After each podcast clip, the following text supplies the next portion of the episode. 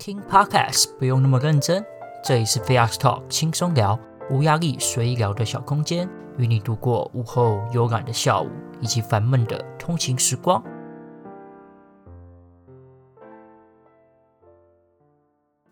Hello，各位，欢迎来到最新一集的 Fax Talk。今天的时间是十一月二十八号的晚上十一点五十九分。为什么会赶在要今天要录这一集呢？主要是我是想要打铁趁热啊，最最直接的感受，然后是六个小时之内的感受，就分享给大家。如果看到标题的话，就知道今天要分享就是我去颐宫中餐厅用餐的这个心得哦。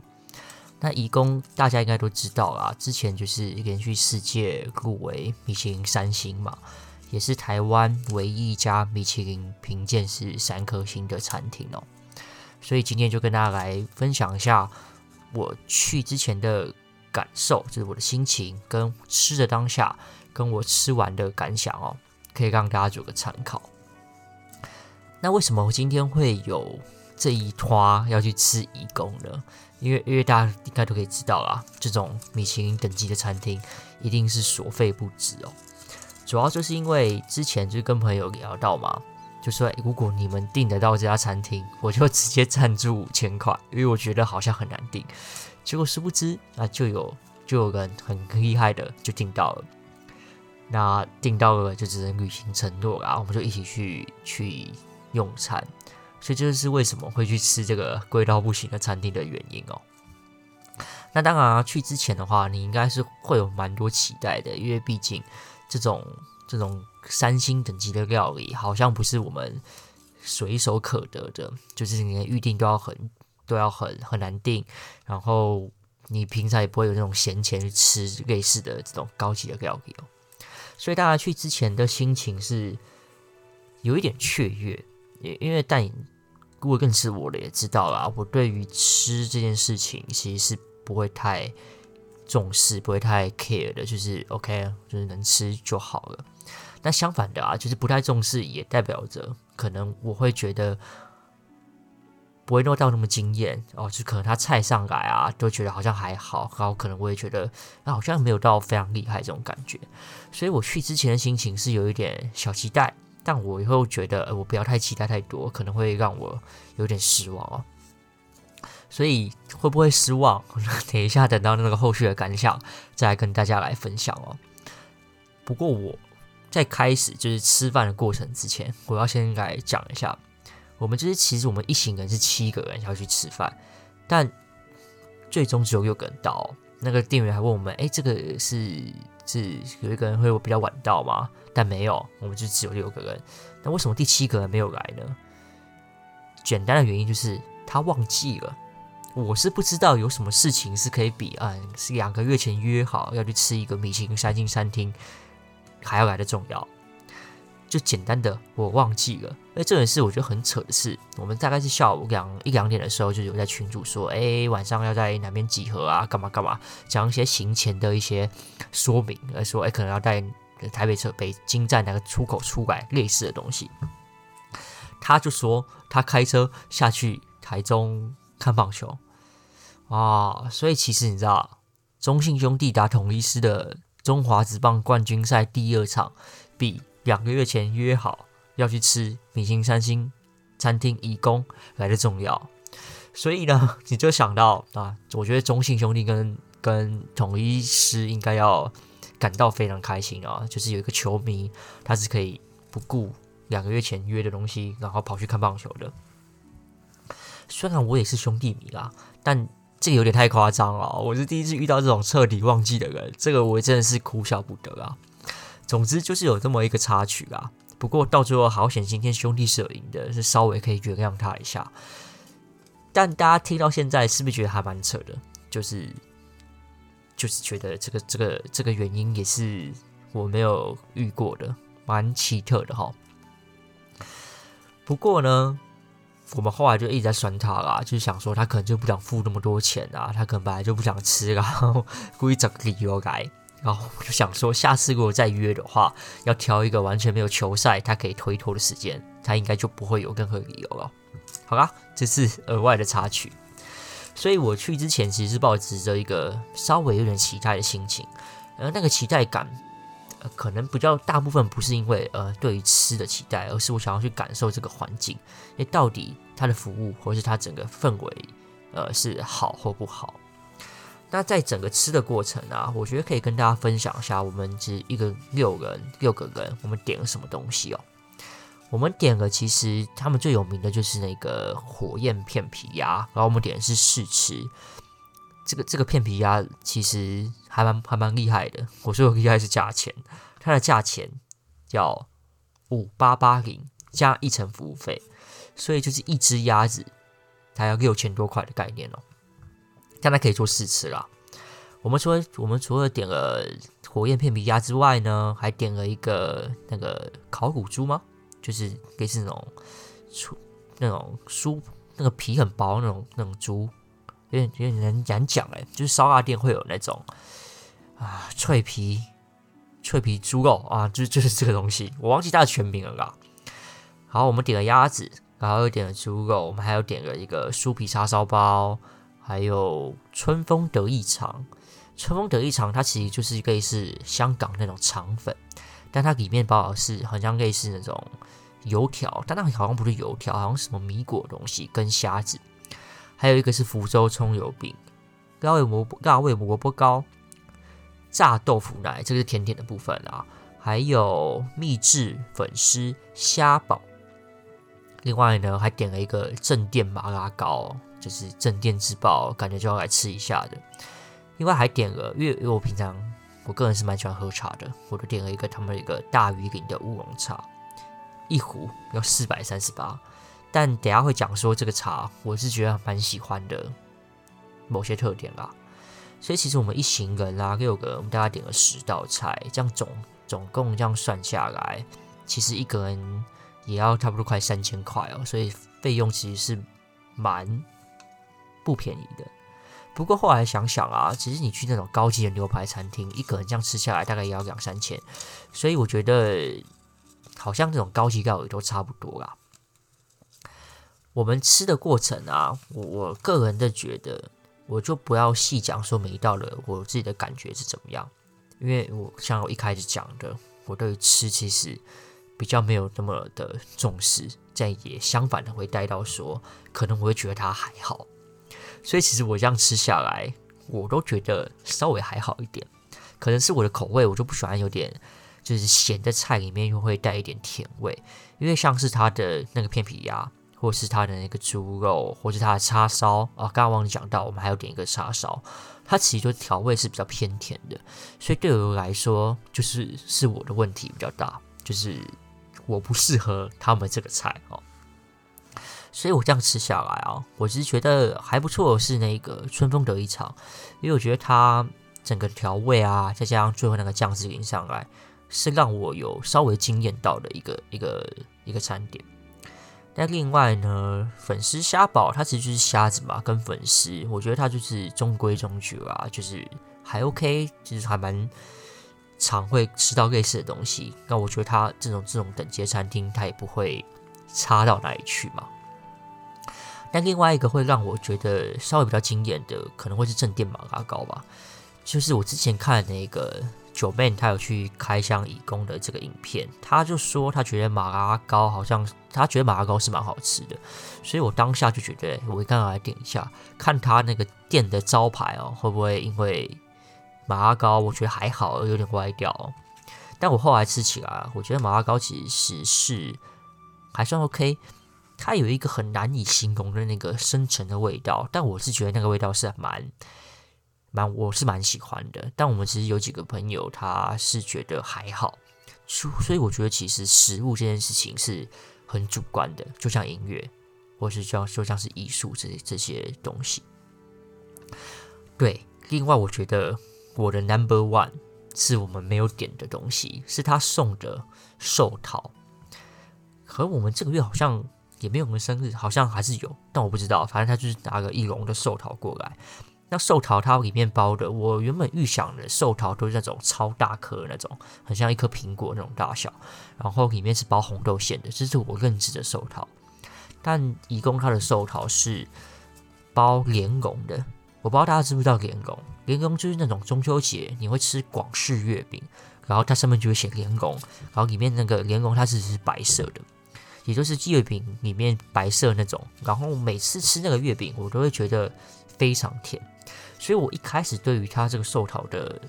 印象，应该说既定的刻板印象，我就会觉得应该也是甜甜到不行，然后我可能会觉得不好吃的一些东西。但我实际拿起来吃啊。哎，它让我有为之惊艳的一个感觉，主要就是它没有我所讨厌的那种莲蓉的味道，然后它也不会到非常的甜，但还是可以吃得出来，它就是甜点嘛，它还是有甜的味道。可是它甜的味道是，我觉得是有层次的，而不是让你觉得就是一一一味的就是死甜到底，而是你每一次吃，然后它的甜是我觉得是舒服的。然后它的馅料啊，除了莲蓉之外，它还有类似那种有点像是麻糬的感觉嘛，就是你吃的口感不会是单纯的是外面是包子皮嘛，就是寿桃那个面皮，然后再加寿桃那个莲蓉里面那个白色那个酱是比较软的，然后你就可以再吃到一个 Q Q 的麻糬的口感，所以整体下来啊，我觉得它的口味，我觉得是我是可以接受的，然后它的口感，我也是觉得哎，其实蛮好的。所以整个下来，我们点了那么多道菜，我个人喜欢的居然是一个他额外赠送的寿桃。所以如果下次有朋友去吃的话，我建议你啊，你如果是跟我口味差不多的，你对于那些甜的咸食是觉得还好的，我建议你可以点点看那个寿桃，搞不好他也会送给你，也不一定哦。所以咸食的部分，我个人会比较推的是。春风得意肠，我刚才找那个名字，真的是会有够难找的。啊，我刚刚另外忘记说了，就是它，我们有点个酥皮叉烧包嘛。但我觉得叉烧包它的内馅就是就是叉烧包的内馅，我觉得大同小异。但我觉得比较厉害的是它的酥皮，就是它叉烧包的外皮，我觉得是做的还不错的。另外啊，有点一个福州葱油饼，那个葱油饼不是大家所想的那种一片一片、一张一张的那种葱油饼哦。它是比较类似那种韭菜盒子的厚度，然后是很像三星葱饼，又更厚一点的那种，很像有点像馅饼，但小比较缩小版的馅饼。它吃起来感觉其实葱的味道是好的，你可以吃到那个葱的新鲜感，再搭配一些可能类似他们所调味的胡椒，所以整体来葱饼吃起来感觉是好吃的，葱很新鲜，然后非常的呃。感受到让人感觉到为之一亮的感觉，但它在点缀了那些胡椒粉嘛，整个加起来是是有层次，然后是是是美味的。但我可能我吃过，就是某一个夜市里面的很好吃的葱油饼，它还是葱味很浓的，你心中就会开始比较嘛，就是你花不同的价位，然后吃到我觉得口味差不多的东西，你相你当然就会觉得好像这个福州葱油饼是。没有那么的惊艳的，但整体来说啊，我觉得是好吃的。所以整体吃下来，每一道菜我觉得都不会难吃哦。所以你也知道，这种等级的餐厅不会推出什么难吃的菜，都是可以接受的。但就少了一些你可能会让你觉得非常惊艳的部分哦，就可能就觉得是中规中矩吧。那你会问我啊，为你会不会想再去吃一次？我的答案会是肯定的，我可能会想跟再带家人，或是呃跟认识的朋友再去吃一次。但原因会是什么？其实我觉得最主轴的原因不会是它的食物本身，因为食物本身我个人的主观感觉就觉得是中规中矩，然后是好吃的，但不会惊艳嘛。我觉得会推荐大家去的原因是，第一个是服务，然后第二个是我觉得整体的氛围是。让人家非常舒服的。先讲服务好了，嗯、从一开始出电梯之后，呃，服务员的引领接待，我觉得他都是非常主动、非常及时的啦，就是不会让你站在那边感觉好像没有人去管你，然后也不会让你有点彷徨的感觉。所以一进门，他就会问你是有没有定位嘛，然后带你到入座，入座之后也会关心你的可能外套啊要不要挂起来，或是置物的。蓝，类似这种小细节，但我相信蛮多餐厅都会在意到，就是会注意到这些小细节的。但我是觉得这是基本的啦。那另外关于服务的另外一点是，我觉得他们其实会蛮常主动的去帮你更换餐盘啦，然后但帮你倒茶倒水，帮你分装食物，这些东西也都是可能比较高级的餐厅，就是有收服务费的餐厅，他们都是会做的事情。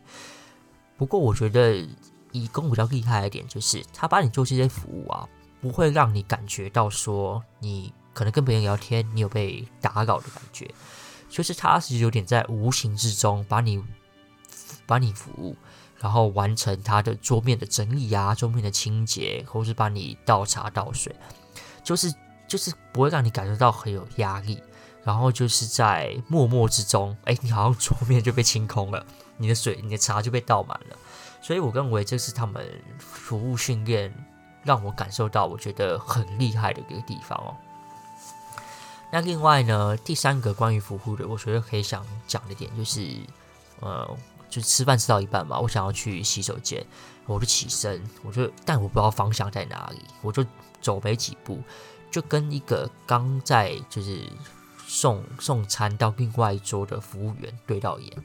他就很主动、很及时的，就是问我说：“哎，我的需求是什么？”那我就跟他说，我想要去洗手间嘛，他就是放下他手上的那些餐盘啊，然后带领我到洗手间。注注意我这边用词哦，他是带领，而不是指引。他是真的就是在他前面走，然后你在后面跟，他把你带到洗手间的门口。然后那个洗手间还是用那种电动的自动门哦，我是比较少看到洗手间的门是用自动的，而且你要按那个按压，然后它会开门这种。这这也是我觉得服务上面。蛮到位的一个，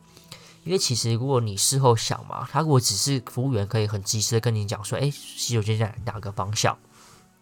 ？OK，你可以自己去往那个方向去去自己去摸索。不过我觉得可能是因为他们洗手间的标示不是到非常的明显或显眼，可能也是想要让整体的餐厅的环境不会有所谓的呃用餐区跟。洗手间的一个很大的区隔吧。那为了要达成这种目的啦，可能他就是需要有人实际带领你去到那个位置，而不会让客人在那边彷徨的找东西。我觉得不会让人家彷徨这一点是，可能是他们教育服务教育训练里面会特别强调的一点吧。就是让客人去吃饭，他整整体的感觉是和谐、是顺畅的，而不会有稍微觉得哎。诶怎么哪边是怪怪的，或是哪边觉得不不顺利、不顺畅？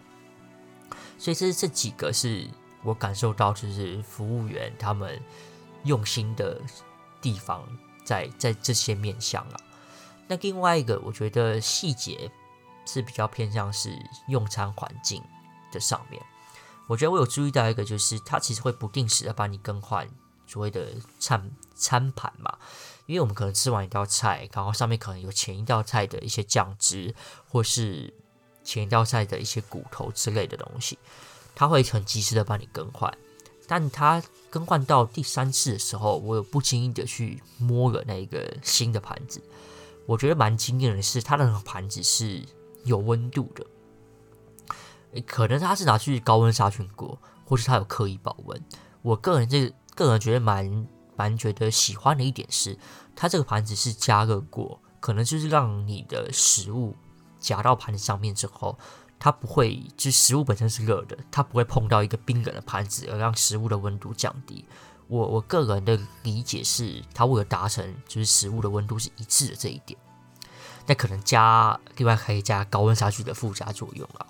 所以在这一点上面是会是让我感受到觉得 S 是用心的，它为了让我们的用餐的品质环境是一致的，它所下的一个功夫哦。那另外一个就是关于茶这件事情，我原本预想啊，一壶茶我点的那一个大玉鼎呃乌龙茶，它一壶要一个人要四百八十八加一层。所以你就可以想到一壶茶大概要五百多块。我原本预想啊，因为过往可能去那些餐厅，一般的餐厅吃饭啊，你点一壶茶，他可以他会跟你说，你可以就可以回冲，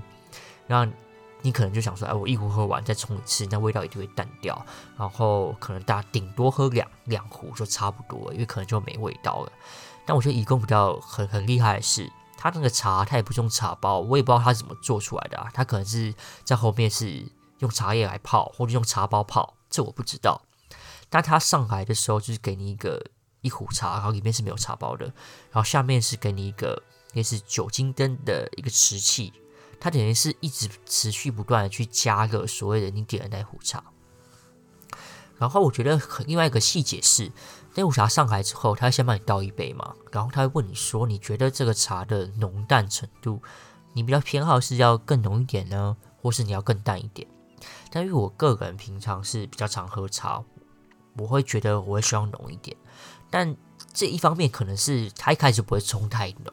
因为。你要把茶从淡到浓，其实相对简单的嘛。你要从浓变淡，这个我觉得是需要在不一样的功夫的。所以一开始他们可能设定都是先冲比较淡，再问你的口味要不要调整。所以另外一个惊艳的点就是，除了它有一直加热之外，你可以喝到热的茶之外呢，而是它帮你就是 refill，它把你回冲的时候都是全新的。就是你每次喝的那个茶的品质、味道都是恒定的，而不会因为它可能是用茶包冲到第三次、冲到第四次之后呢，你的茶就淡掉了。它每一个每一次回冲的品质是稳定，然后它也没有限制你说，哎，你只能回冲几次。它我就是一直喝吧，因为觉得蛮好喝的。我只要喝完就叫几乎那个那个茶壶快见底了，他就重新帮我再倒一壶，大概倒了四五次吧。所以这是一个我觉得。呃，也是一个小细节啦，就一般的餐厅可能不会注意到这些，除了用火持续加热之外呢，然后它每次冲冲的浓度都是一致的，所以这是我觉得我蛮喜欢的一个点，对于吃东西的上面。那另外，我觉得整体会推荐大家可以去的原因是，它整体的氛围是蛮好的，除了刚刚提到的服务员对我们的呃服务。我觉得是舒服、是顺畅的之外呢，整体餐厅营造的环境就是蛮中式的，因为它就是其实就是宜工中餐厅嘛。除了中式的环境之外，它也放一些很轻，就是很符合那个环境的音乐。另外，它墙上其实有蛮多那种字画啊，然后是呃，可能是一些摆饰啊，都是符合这整个他们餐厅想要塑造的一个氛围。包含了它的餐具啊，也是有一些瓷瓷器上面都有彩绘，然后桌巾上面也都是有些诗词，所以整体环境的营造，我觉得是符合它这个中餐厅的特色。这也是我觉得我会想推荐大家去的一个原因。另外一个原因就是它桌跟桌的距离，我觉得它是有特别的拿捏的。就是你虽然我们不是在包厢。但你不会感觉到你跟朋友讲话会被其他桌所干扰到，这也是觉得整体感觉是舒服的一个原因哦。以上就是我觉得我会推荐大家可以去的几个我个人主观的因素啦。如果大家有其他的问题的话，可以再问我，或是觉得诶哪些餐点比较好吃的，可以来可以可以跟我讨论了，我可以跟大家分享。所以后续的感想啊，其实我好像差不多都讲完了。就是餐点部分，我个人认为就是算好吃，但不会到让我惊艳，这也是很主观的讲法嘛。那整体的氛围呢，其实是是我很喜欢的。可能我个人就是比较喜欢这些中国风的东西吧。所以氛围舒服之外呢，服务员的服务也是让人觉得非常的舒服的一点。所以整体的评价啊，其实我们每个人都有在问，就是每问每个朋友，你可能排名餐点的前几名是什么？那我刚刚有讲嘛，我觉得第一名是是那个送的寿桃，第二名应该就是那个春风得意长，第三名我会觉得啊，那个那个火焰片皮鸭试吃做出来的那个粥，我是觉得还蛮不错的，它其实是有深度的，然后不会到太嗯。调味太重，我是可以感受到那个粥的清爽感，有一点让人觉得前面吃了那么多肉之后呢，让人觉得可以提振精神，然后可以净化的一个感觉哦。所以其实我的前三名就是送的寿桃，莲蓉寿桃，第二个是春风得意肠，第三个是火焰片鱼鸭做的粥。那整体如果是一到十分，我会给这个餐厅几分呢？其实，在评分呢、我会没，我觉得可以分两种分数。一个就是不看就是价位，不看整体消费的金额所给的一个评分。第二个就是加入价位之后，我会给他多少分。先讲第一个好了，如果不加入价位来评的话，按照我前面所说的，我可能会觉得餐点部分还 OK，整体的氛围我觉得是很好的，所以不包含价钱的评分大概会落在可能七分吧，满分十分的话，但如果加入价格的话，可能那个分数就会再往下哦。我觉得大概就是五分左右。所以其实以公这种三星餐厅、高级餐厅吃的从来都不是 CP 值啊。可能有些人会觉得 CP 值很高，因为他觉得很好吃。但我个人这是我的问题，所以我会觉得 CP 值就不是那么的好。但整体的氛围是非常好的。我觉得没有去过的人可以去试试看。那我也会想说，可以带。家人啊，或是没去过朋友，一起再去体验看看。毕竟它还有很多菜，其实是没有点过的嘛，也是一个蛮新奇的体验啊。就想说热腾腾的跟大家分享，因为我觉得最新的记忆，然后最直接的感受讲出来，也当也算是当做一个记录吧。我会觉得，哦等到明天再录，我可能就会忘记一些细节。所以今天的分享就先到这边啦。